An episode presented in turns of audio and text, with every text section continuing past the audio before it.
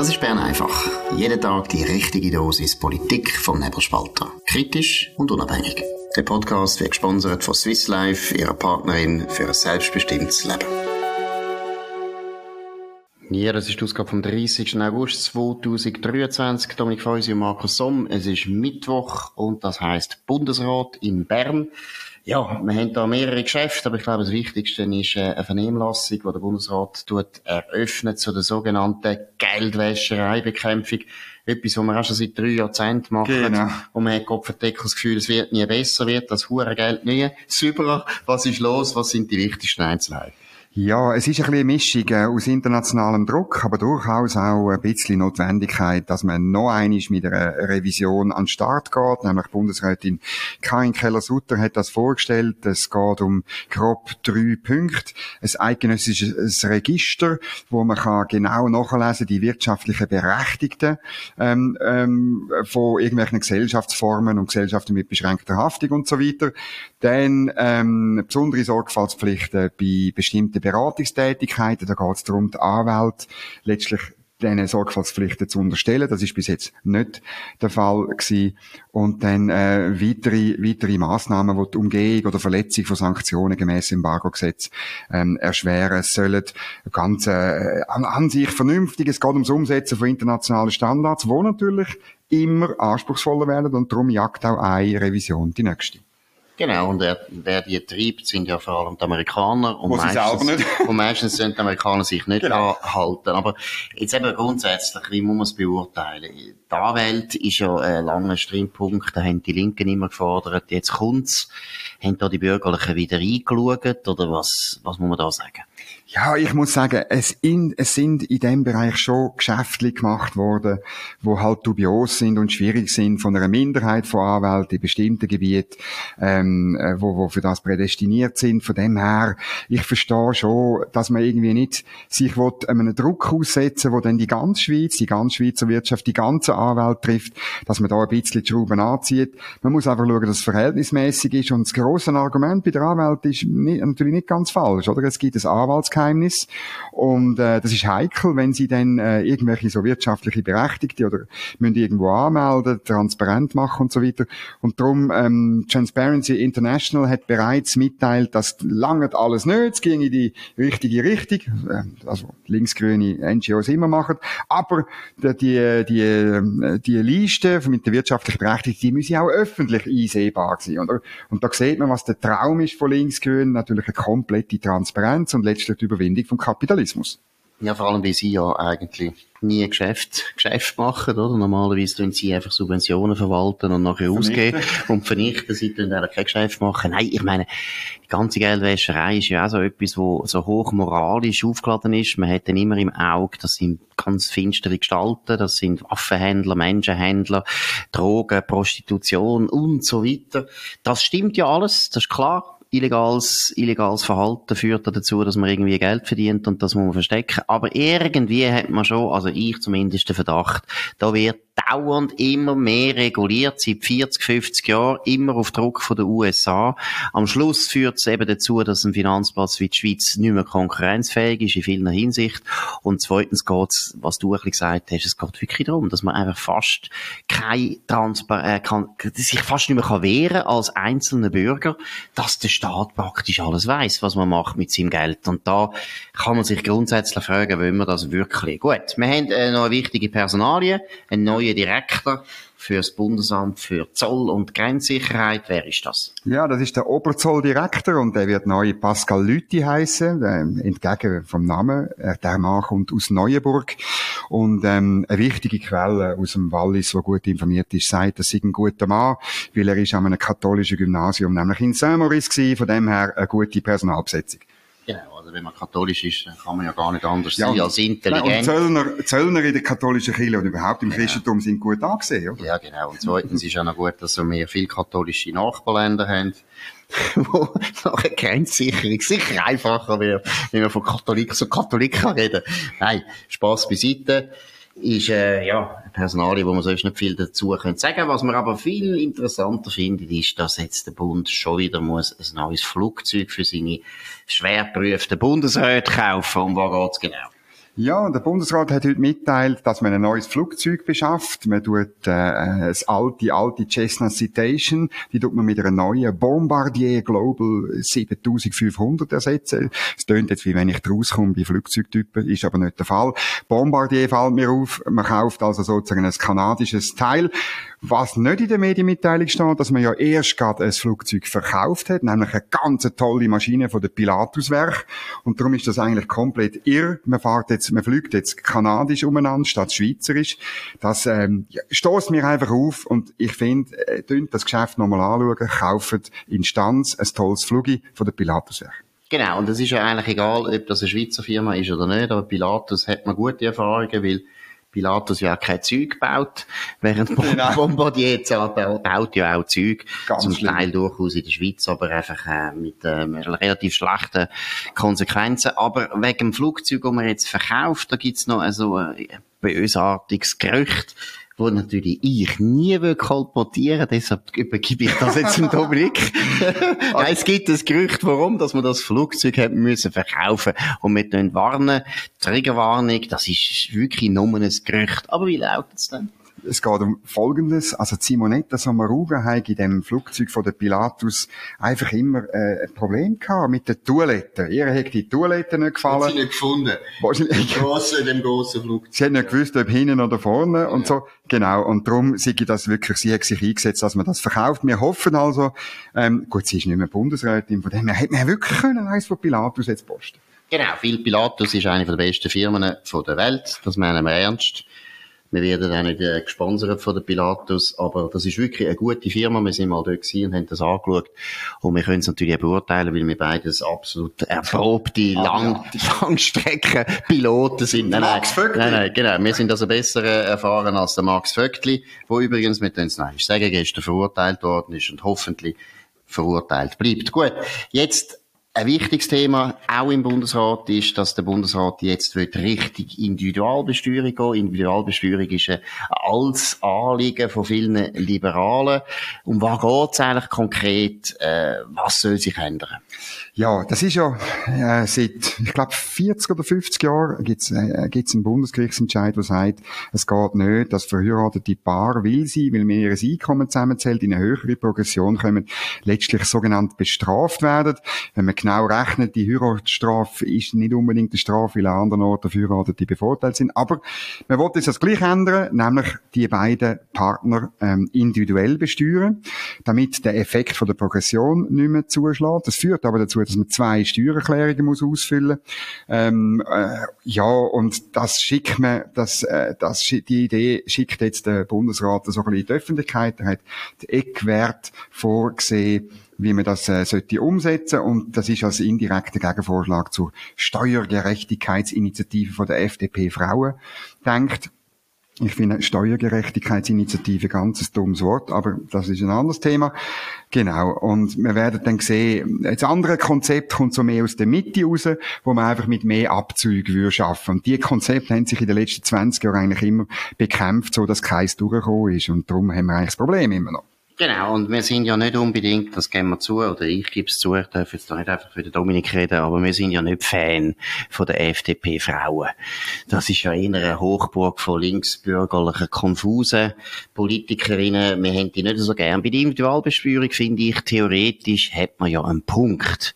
Aber irgendwo muss ich sagen, ist schon auch ein bisschen Energieverschwendung. Man hat jetzt wirklich seit Jahrzehnten schafft man auf das hin irgendwo ein bisschen für ein Butterbrot, weil letztlich äh, der erste Punkt, den ich ganz wichtig finde, am Schluss vom Tag wird das einfach der Steuerberater sehr viel mehr Arbeit bescheren.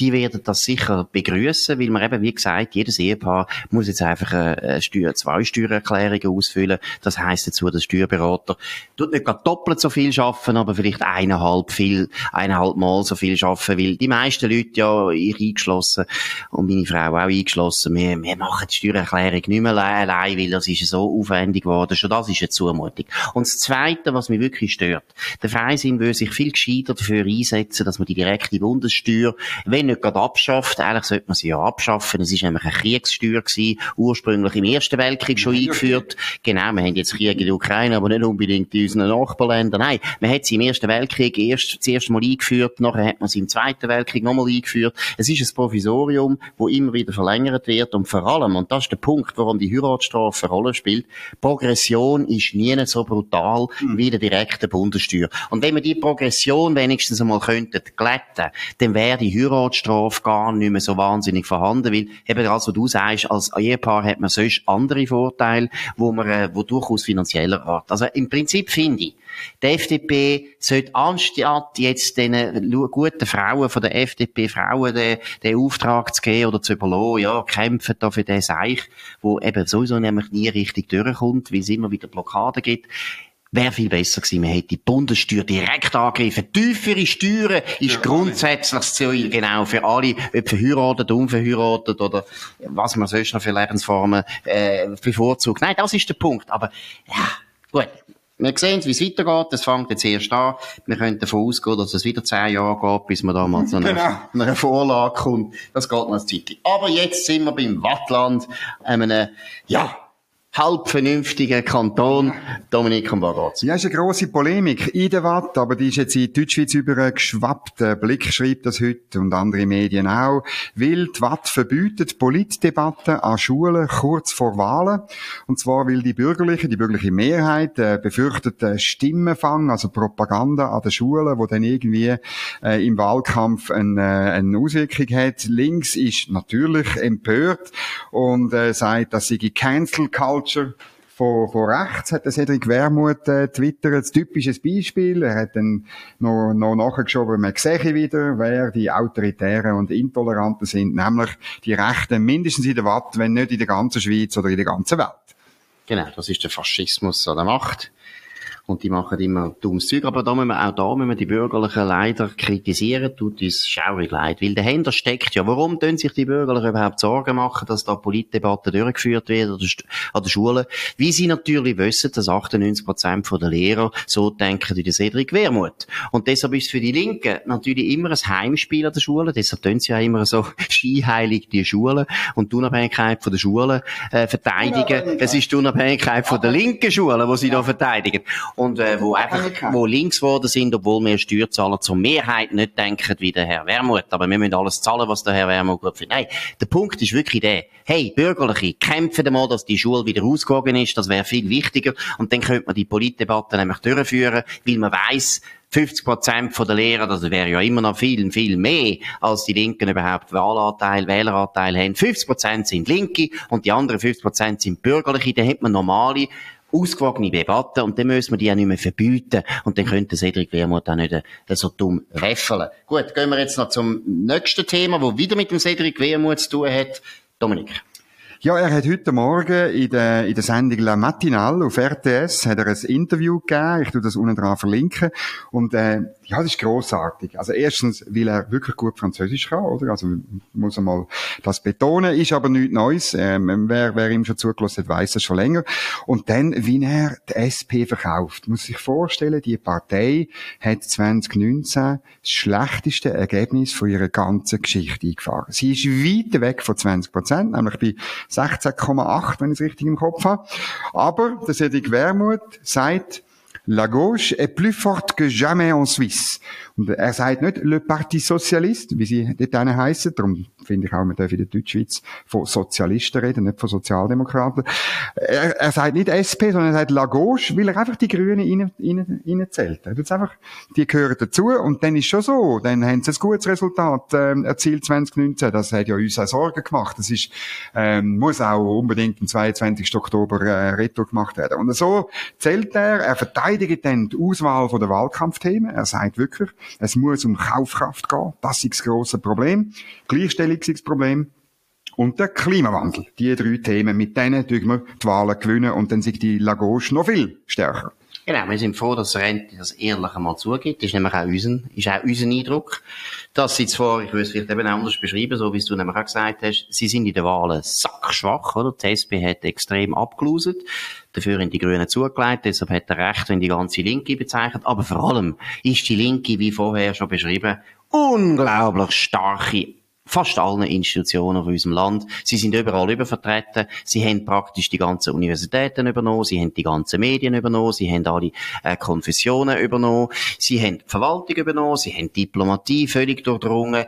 Der letzte, letzte Ort, wo die Linken noch nicht so stark sind, sind privatwirtschaftliche Unternehmen. Wobei auch dort die grossen Unternehmen haben es eigentlich auch schon ziemlich gut im Griff es ist wirklich wahr. Wenn man die Schweizer Geschichte anschaut, seit 1291, oder sagen wir 1231 ist noch besser, wo äh, Uri reichsfrei geworden ist, seit 1231 ist die Linke, wo praktisch bis vor 30 Jahren nichts zu sagen hat, Gott sei Dank in dem Land, Jetzt ist sie so stark wie noch nie in der langen Geschichte der Schweiz. Und das ist ein Grund, warum es den Nebelspalter braucht, warum wir da jeden Tag gegen die Linken müssen ein bisschen, ja, ein bisschen gegen Gegenkräfte entwickeln. Aber grundsätzlich ist es erfreulich, dass er da so ehrlich ist. Sie sind wirklich sehr stark. Und das ist etwas, wo man gerade den Bürgerlichen in der Mitte immer wieder muss klar machen, weil sie unterschätzen das immer. Ich habe jetzt auch wieder bei der Wahlplattform von der FDP festgestellt, dass sie sagen, sie sagen die staatstragende Volkspartei. Ja, ich weiß nicht, ob es der Staat noch trägt. Also der Staat trägt sicher sie nicht mehr. Weil eben, die Verwaltung ist nicht mehr freisinnig. Die Schulen sind nicht mehr freisinnig. Man hat das Gefühl, sie sind 1956 stehen geblieben und haben nicht gemerkt, was seither passiert ist. Ja, das ist ein bisschen so. Ähm, und, und er macht das wirklich brillant. Ich empfehle allen, das, äh, das zu hören. Ähm, es ist, ich hätte einfach dort noch, noch gewünscht, oder, dass, dass die Journalisten dort ein bisschen nachhaken, oder, zum Unterschied zwischen links und grün. Sie machen das sehr handsam. Und, äh, weil sie dann auf die Bundesratsfrage kommen. Ja, aber, äh, was ist denn, wenn die Grünen einen Bundesratssitz, ähm, beanspruchen, zum Beispiel auf Kosten von euch? Und dann, äh, gibt er, das ist halt schon halt seine, seine Klasse. Und er hat ja recht, oder? Er sagt dann einfach, kommt nicht in Frage, weil wir sind die einzige Partei links, wo kann gleichzeitig eine Initiative und ein Referendum stemmen und das auch noch gewinnen. Und damit hat er recht. Um das geht's natürlich. Genau, und da sieht er ja auch vor allem uns recht, weil er nämlich Bern einfach den ganzen Tag gelesen hat und das gelernt hat. Genau. Das ist das wichtigste Argument überhaupt für Bundesratsbeteiligung. Man muss nur die Kräfte einbinden, zwingend einbinden, die referendumsfähig sind da kann man eben diskutieren, ob Mitte das überhaupt noch ist. Man könnte jener darüber das diskutieren, ob man vielleicht ja. Mitte mal müsste mit einem Grünen oder einem Grünliberalen ersetzen. Ein Grünliberalen würde vielleicht am meisten Sinn machen. Jörg Grossen wäre wahrscheinlich ein besserer, Bu ein besserer Bundesrat als Viola Ruag Amherd. Äh, aber wie gesagt, er hat völlig recht. Referendumsfähigkeit ist der Punkt und die Grünen sind weit davon entfernt. Sie können ja nichts machen ohne den Rollator SP. genau, du sagst jetzt der, der Rollator SP. Äh, lustig wird's dann noch, wo es um seine eigene Karriere geht, oder? Äh, die Journalistin äh, fragt dann, ja, aber wie, wie sehen Sie eigentlich, wenn Sie Bundesrat werden? Er sagt, nein, das hätte er überhaupt nicht vor. Dann doppelt sie nachher, ja, aber Sie sind ja eine Art Dinosaurier ähm, in der SP. Und dann geht er sehr schlagfertig zur Antwort, ja, das sagen meine Kinder auch. und, also das sage. Aber nein, er betont dann, er hätte den schönsten Job von der Welt, wobei es sind nur der zweitbeste Job von der Welt. Der schönste sei der Papst, aber sein Problem ist, er sei nicht katholisch. Ah ja, aber er ist ja sicher nicht reformiert. er ist ja tot sicher katholisch gewesen. Das sind eben, wie ich ja auch, ich gebe ja alles zu, ich bin ja auch katholisch aufgewachsen. Katholisch bleibt man das Leben lang, bringt man nicht weg. Gut, das ist es gewesen von Bern einfach an dem ja, 30. August 2023. Dominik Feusi und Markus Somm auf nebelspalter.ch. Könnt uns abonnieren auf nebelspalter.ch, Spotify, Apple Podcast und so weiter. Wir uns freuen. Tönt von uns reden. Tönt uns empfehlen an euren Freunden und Bekannten oder unseren Gegnern. Und tönt uns hoch bewerten. Das würde uns sehr freuen. Wir hören uns wieder morgen zur gleichen Zeit auf dem gleichen Kanal. Wir wünschen bis dann eine gute Zeit. Das war Bern einfach, gesponsert von Swiss Life, ihrer Partnerin für ein selbstbestimmtes Leben.